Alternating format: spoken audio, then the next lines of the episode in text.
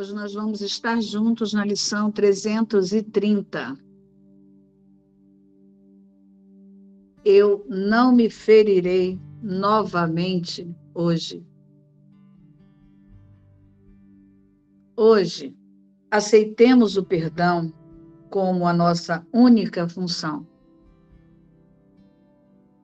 Por que deveríamos atacar as nossas mentes e dar-lhes imagens de dor?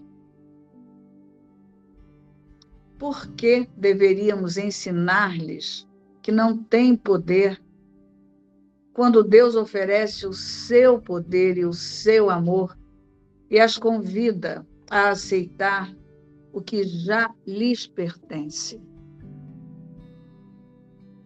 A mente que se faz disposta a aceitar as dádivas de Deus foi restituída ao Espírito e estende a sua liberdade e a sua alegria conforme a vontade de Deus, unida à sua. O ser que Deus criou não pode pecar e, portanto, não pode sofrer. Escolhamos hoje que ele seja a nossa identidade e assim escapemos para sempre de todas as coisas que o sonho do medo parece nos oferecer. Pai, o teu filho não pode ser ferido e se pensamos que estamos sofrendo, apenas falhamos em conhecer a nossa única identidade que compartilhamos contigo. Hoje, queremos voltar para ela para nos libertarmos para sempre de todos os nossos equívocos e sermos salvos do que pensávamos ser eu não me ferirei novamente hoje. Hoje é a lição 330. Eu não me ferirei novamente hoje.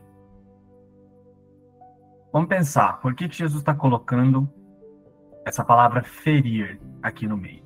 O que, que ele está querendo trazer? O que, que ele está dizendo como o que é ferir? Né? Então, por exemplo, lá no texto, o tema, o, o tema especial, o que é a criação, ele traz assim: a criação é o oposto da, de todas as ilusões, pois a criação é a verdade. A inviolabilidade da unicidade da criação está garantida para sempre, para sempre mantida em sua vontade santa além de toda possibilidade de dano, de separação, de imperfeição e de qualquer mancha em sua impecabilidade.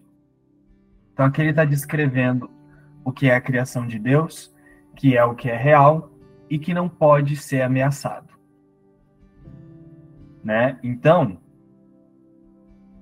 como é que tem alguém se ferindo? Como é que eu tô me ferindo? O ferir não existe para a criação de Deus. O ferir não acontece.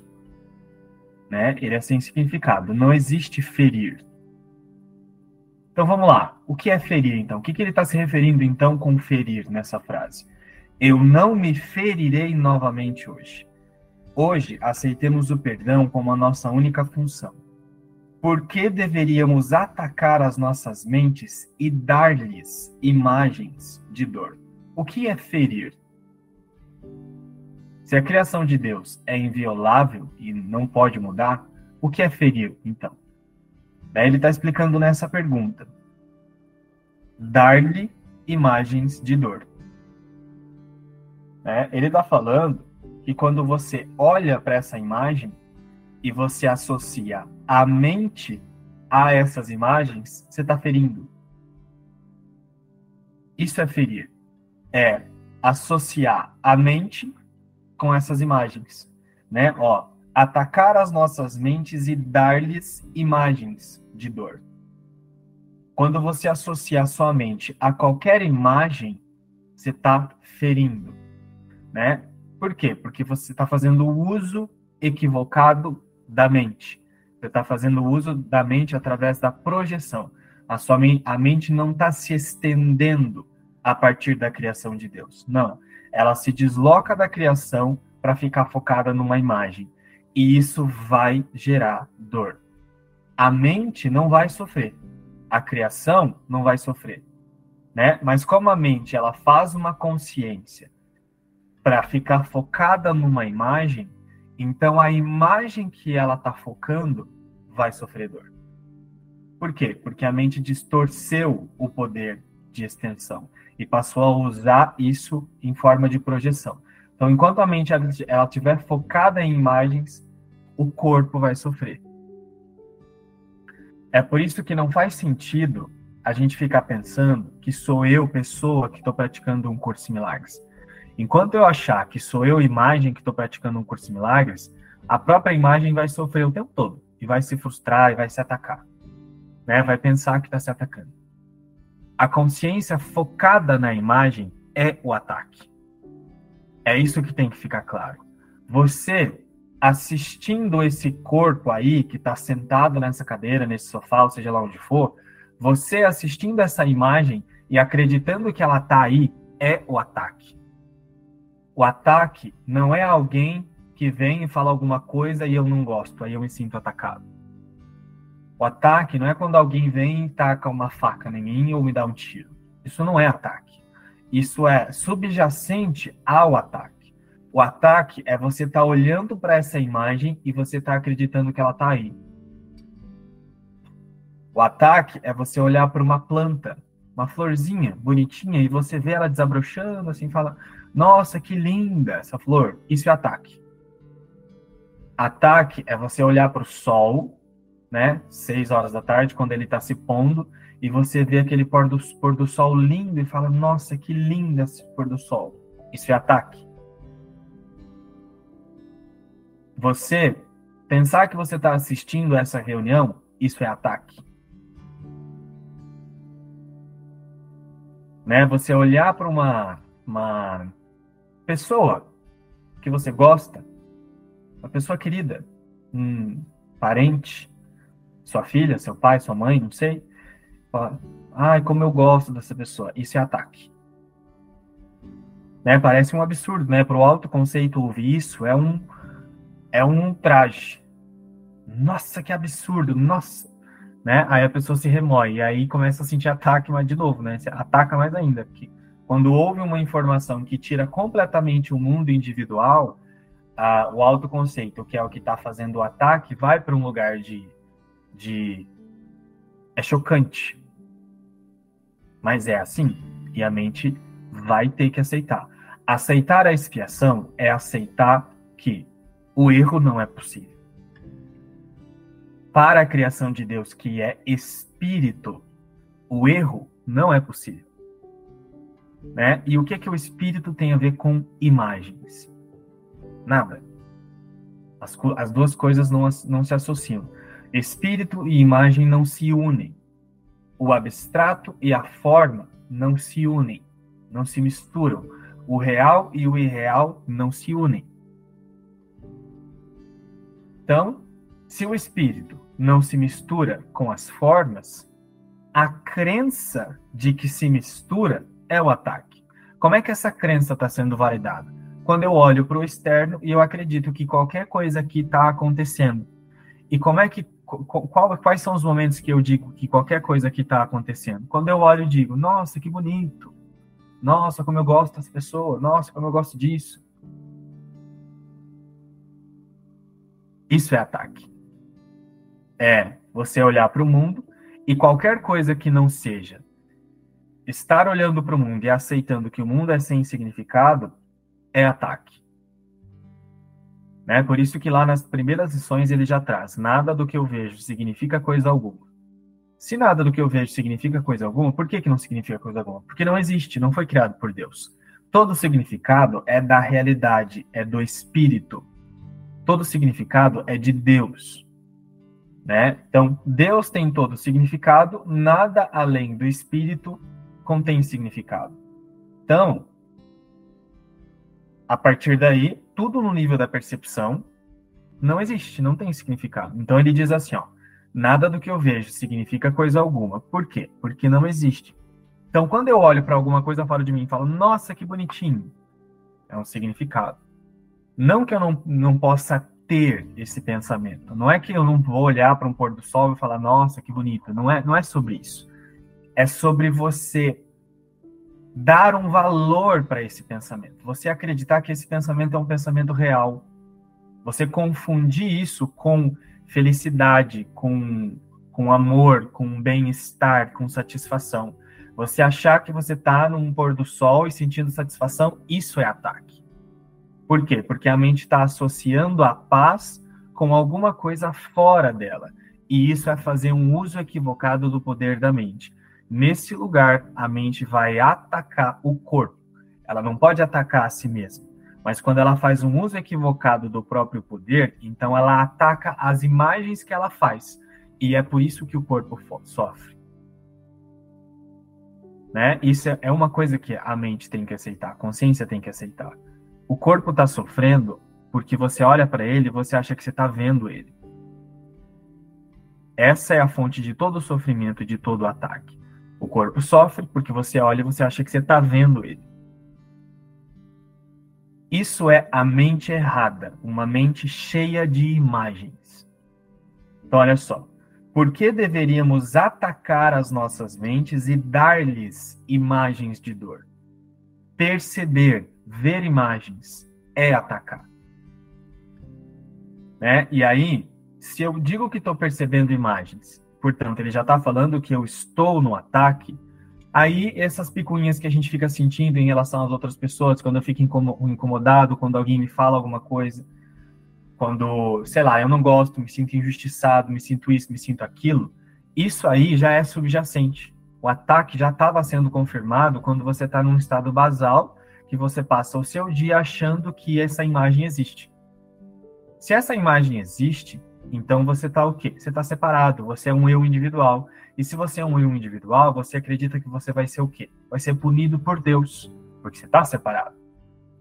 Né? Mas como a punição a partir de Deus não acontece, então você precisa dar um jeito de produzir uma cena para que você confirme que o ataque pode vir de fora.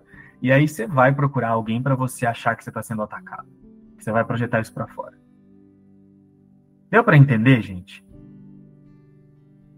Por exemplo, eu não posso me sentir atacado com uma coisa que a Júlia fala sem antes eu estar tá num estado basal. Eu, eu, antes de me sentir atacado com alguma coisa que a Júlia falou, eu estava com minha consciência ligada a essa imagem de mim mesmo, que eu chamo de mim mesmo, e acreditando que ela é real. Acreditando que eu estou vendo essa imagem, acreditando que eu estou vendo esse, esse corpo. Esse é o primeiro ataque. Então o ataque já estava ali. Eu estava acreditando que estou atacando a Deus, que é a totalidade. Simples, pelo fato de eu achar que essa imagem está acontecendo. Então o ataque já estava ali, só que ele estava guardadinho. E aí só espero um momento, uma cena chegar para eu pegar uma fala de alguém e falar: estou me sentindo atacado por causa disso. Aí vem a projeção. Você pega a sua crença no ataque e interpreta coloca ela no cenário para você dizer que não era você que estava fazendo o ataque aqui. Agora o ataque está vindo de fora. E é assim que a consciência se aprisiona no mundo. É assim que a consciência faz um uso equivocado da mente e ela parece sentir um sentimento de ataque ou um sentimento de que está sendo ferida, porque isso não acontece a não ser nas próprias invenções da consciência. É, o ataque ele não acontece, como eu trouxe na frase lá do tema especial que ele traz para nós. Então, isso é o ataque. O primeiro ataque é você achar que você está vendo essa imagem que você olha no espelho.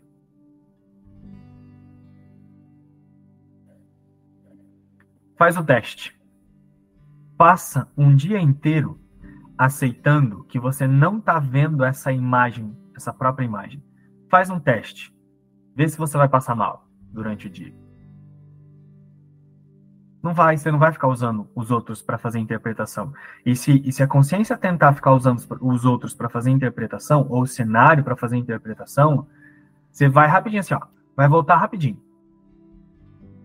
Né? Porque você está tomando a decisão de não ser um eu que pode ser atacado. Então, de novo, ataque não é quando você está se sentindo incomodado com alguém. O primeiro ataque é você olhar para essa imagem e acreditar que ela está aí. Esse é o primeiro ataque. Porque é um uso equivocado da mente. A mente está sendo usada para projetar imagens e não para estender a liberdade, o amor, a extensão de Deus. Por que deveríamos ensinar-lhes que não têm poder quando Deus oferece o seu poder e o seu amor e as convida a aceitar o que já lhes pertence?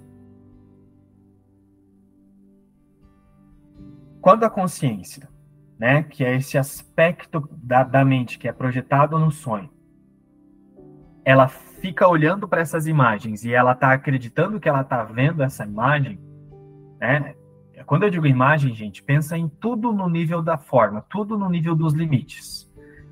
Principalmente o corpo que você chama de você mesmo. Né? Quando a mente ela acredita que está vendo essa imagem através dessa consciência, o que, que ela está fazendo? Ela está ensinando a si mesma que ela não tem poder.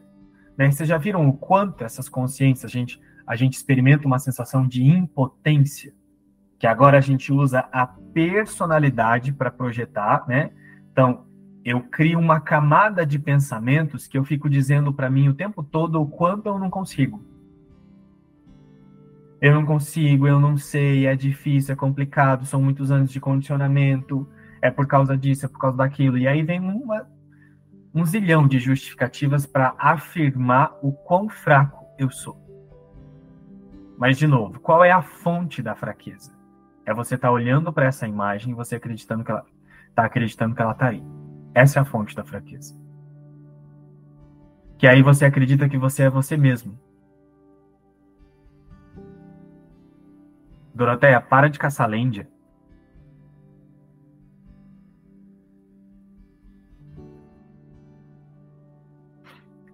A mente que se faz disposta a aceitar as dádivas de Deus foi restituída ao espírito e estende a sua liberdade e a sua alegria, conforme a vontade de Deus, unida à sua.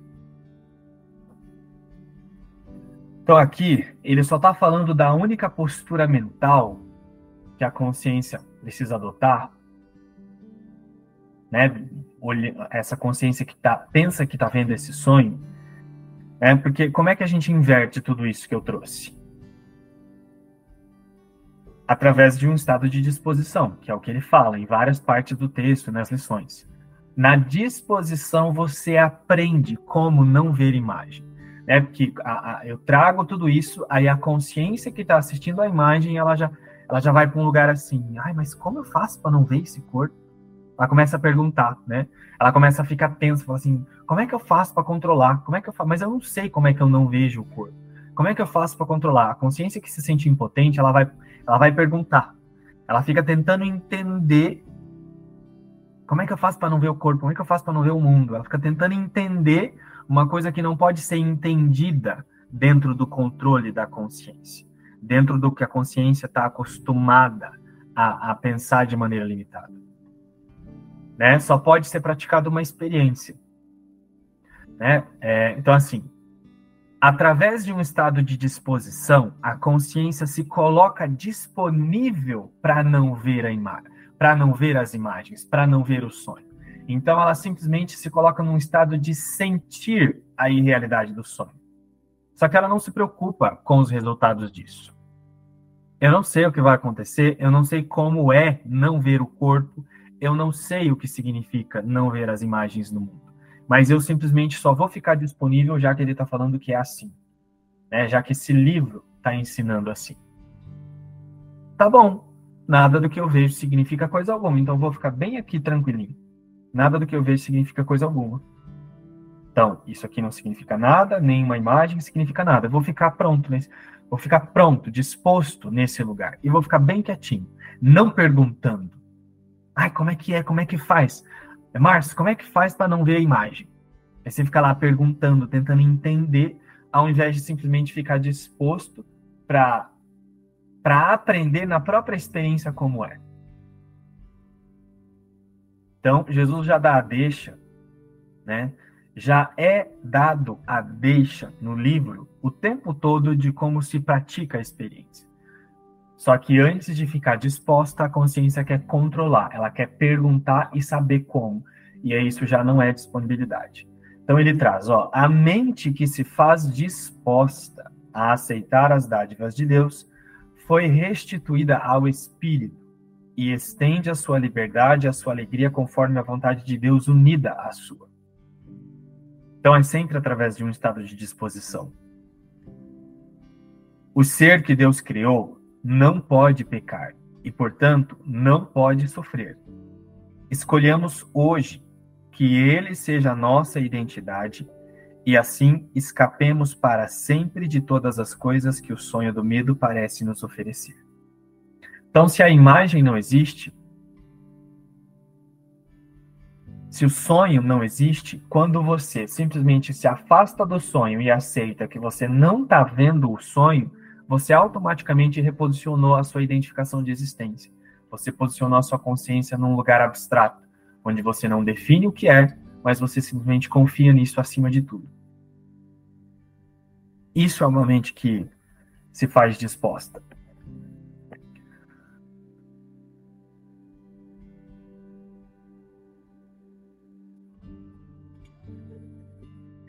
Nesse lugar, a consciência ela se disponibiliza para se identificar como o Cristo, mas Cristo é espírito. Então não se define o que é o espírito. Você simplesmente é. A consciência se identifica num estado que é, mas é um estado sem definição, é um estado abstrato. É um estado de existir sem forma, sem definição. Né? Então, escolhamos hoje que Ele seja nossa identidade e assim escapemos para sempre de todas as coisas que o sonho do medo parece nos oferecer. De novo, o medo só pode continuar aí, ou as suas expectativas de ataque, as suas expectativas de que uma merda vai acontecer, que eu não vou conseguir pagar minhas contas, ter um emprego, nananã, todas essas coisas o medo não está vindo dessas coisas. O medo está vindo porque você está olhando para o mundo e você está achando que o mundo está aí. Você está achando que você está vendo o mundo. Né? Por incrível que pareça, no instante que você está lá olhando para o pôr do sol e fala assim, nossa, que bonitinho, é o momento que você está produzindo medo. Ele vai chegar um pouquinho mais tarde aí, ele vai aparecer de algum jeito. Ou você vai ter um medo de cortar a, a mão. Não sei. Você vai começar a inventar. Né? Porque você está dentro da dualidade. Você está olhando para o mundo e está tá achando que ele está aí. É isso que faz o medo. Ver imagens é o que faz o medo. Porque é uma contradição do que é o espírito. O espírito não tem forma. Então, ver formas é produzir medo. A consciência vai experimentar medo. Pai, o teu filho não pode ser ferido. E se pensamos que estamos sofrendo, apenas falhamos em conhecer a nossa única identidade que compartilhamos contigo. Hoje queremos voltar a ela para nos libertarmos para sempre de todos os nossos equívocos e sermos salvos do que pensávamos ser.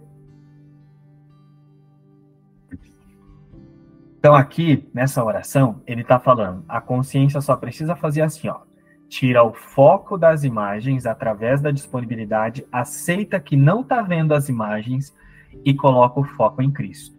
Mas Cristo não é uma imagem, Cristo não é uma imaginação. Você não imagina o que é Cristo, mas você foca nisso. Isso é o perdão. Né? Lá na lição 140, quando ele fala assim, ó, pode-se dizer que só a salvação cura, ele traz uma explicação sobre o perdão, diferente de vários outros lugares que ele traz, mas também é a mesma coisa. Ele traz assim, ó, o perdão ou o pensamento que salva, o pensamento que cura, é simplesmente focar no que é real e então você vai saber que todas as ilusões são sem significado. Né? E aí o que impede a simplicidade disso é que quando a consciência, como ela está acostumada com as imagens, o que impede de ver a simplicidade disso é que a consciência, quando ela quer focar no que é real, ela tenta imaginar o que é real. Ela tenta fazer uma imagem de Deus, ela tenta fazer uma imagem de Cristo. Ela, ela tenta compreender Cristo através de uma imagem. E aí, o que, que ela está fazendo de novo? Fazendo imagens. Então, ela vai sentir medo. Então, de novo, respondendo lá a pergunta lá do início, o que é ferir? O que, que Jesus está se referindo como ferir? Ferir não é quando alguém está te ferindo ou quando você está ferindo alguém verbalmente, psicologicamente, é, fisicamente. Isso não é ferir. Isso é subjacente ao ferir.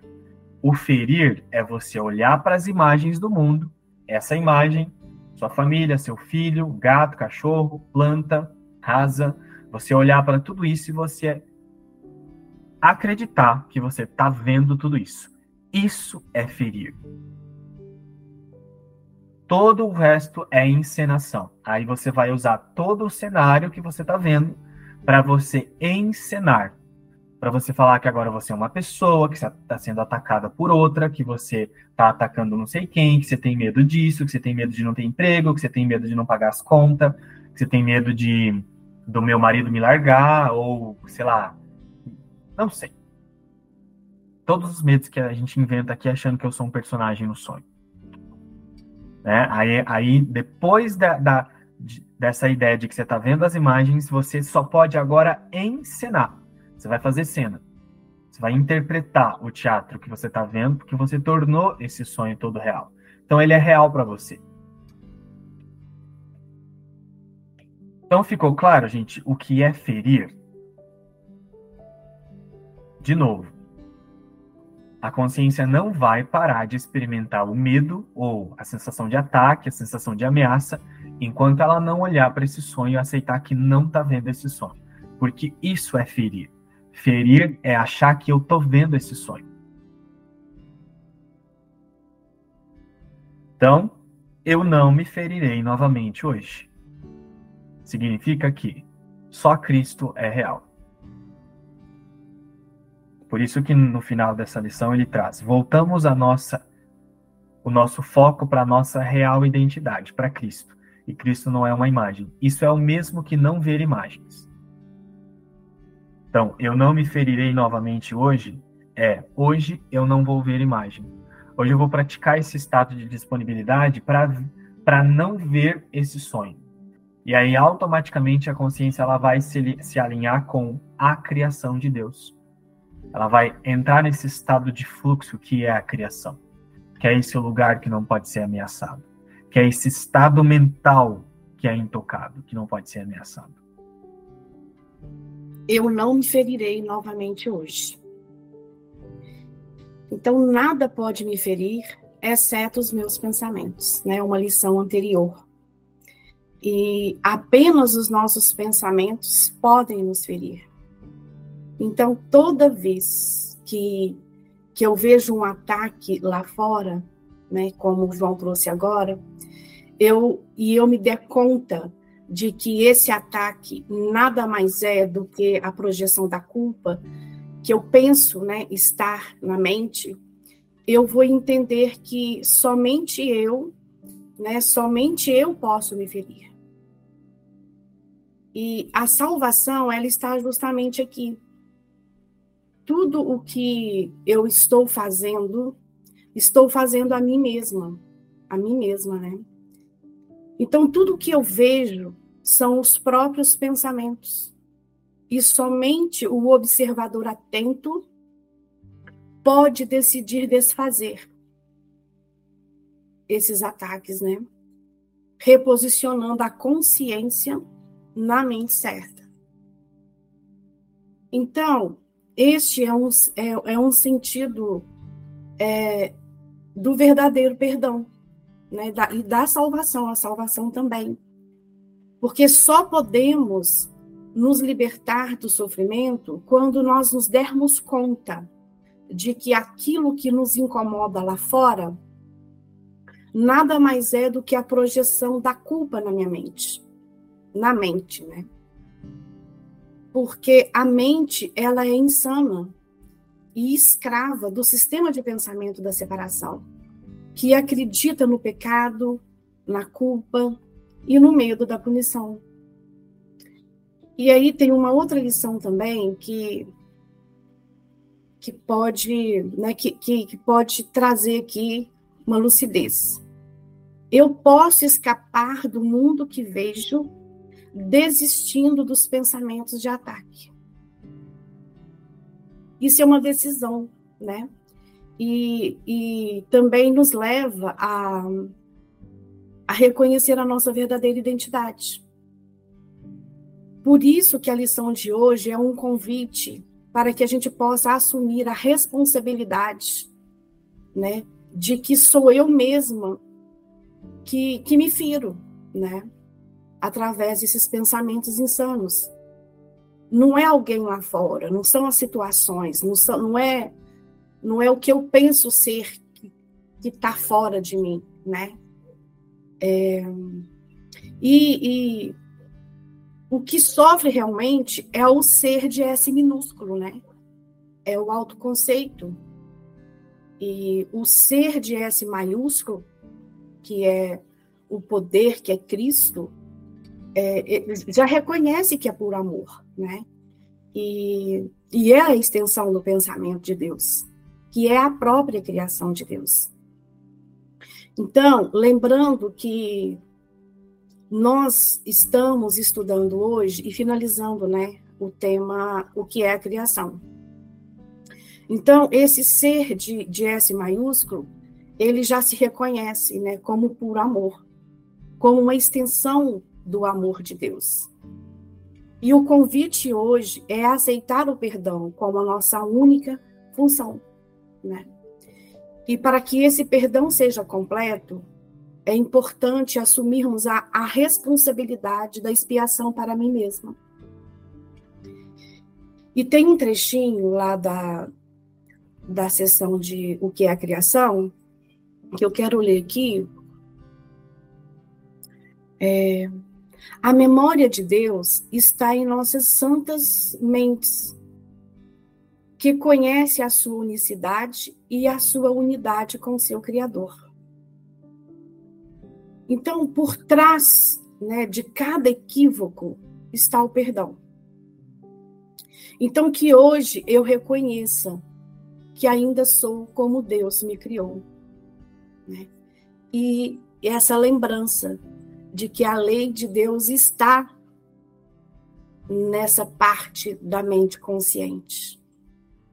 Então, foi isso que a lição trouxe para para minha reflexão de hoje.